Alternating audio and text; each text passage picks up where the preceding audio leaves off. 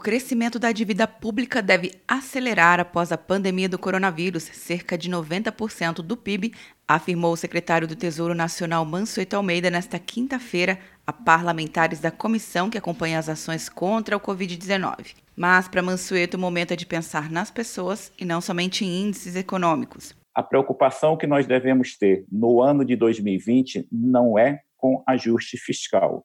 Preocupação que a gente tem que ter no ano de 2020 são com as pessoas. E é muito claro que, em primeiro lugar, não pode faltar recursos para a saúde. Mansueto destacou que as ações contra o coronavírus devem expandir o déficit do governo para pelo menos 8% do PIB. No ano passado, o déficit do setor público foi 61 bilhões de reais, 0,9% do PIB.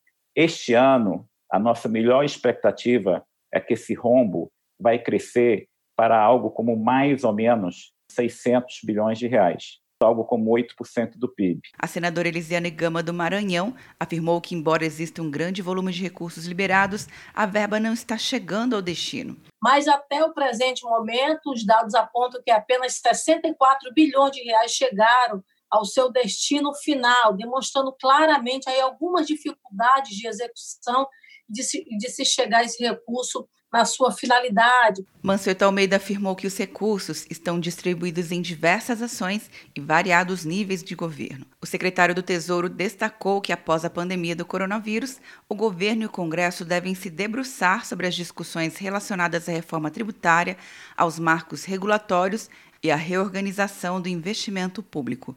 Quer um ano sem mensalidade para passar direto em pedágios e estacionamentos? Peça a Veloy agora e dê tchau para as filas. Você ativa a tag, adiciona veículos, controla tudo pelo aplicativo e não paga mensalidade por um ano.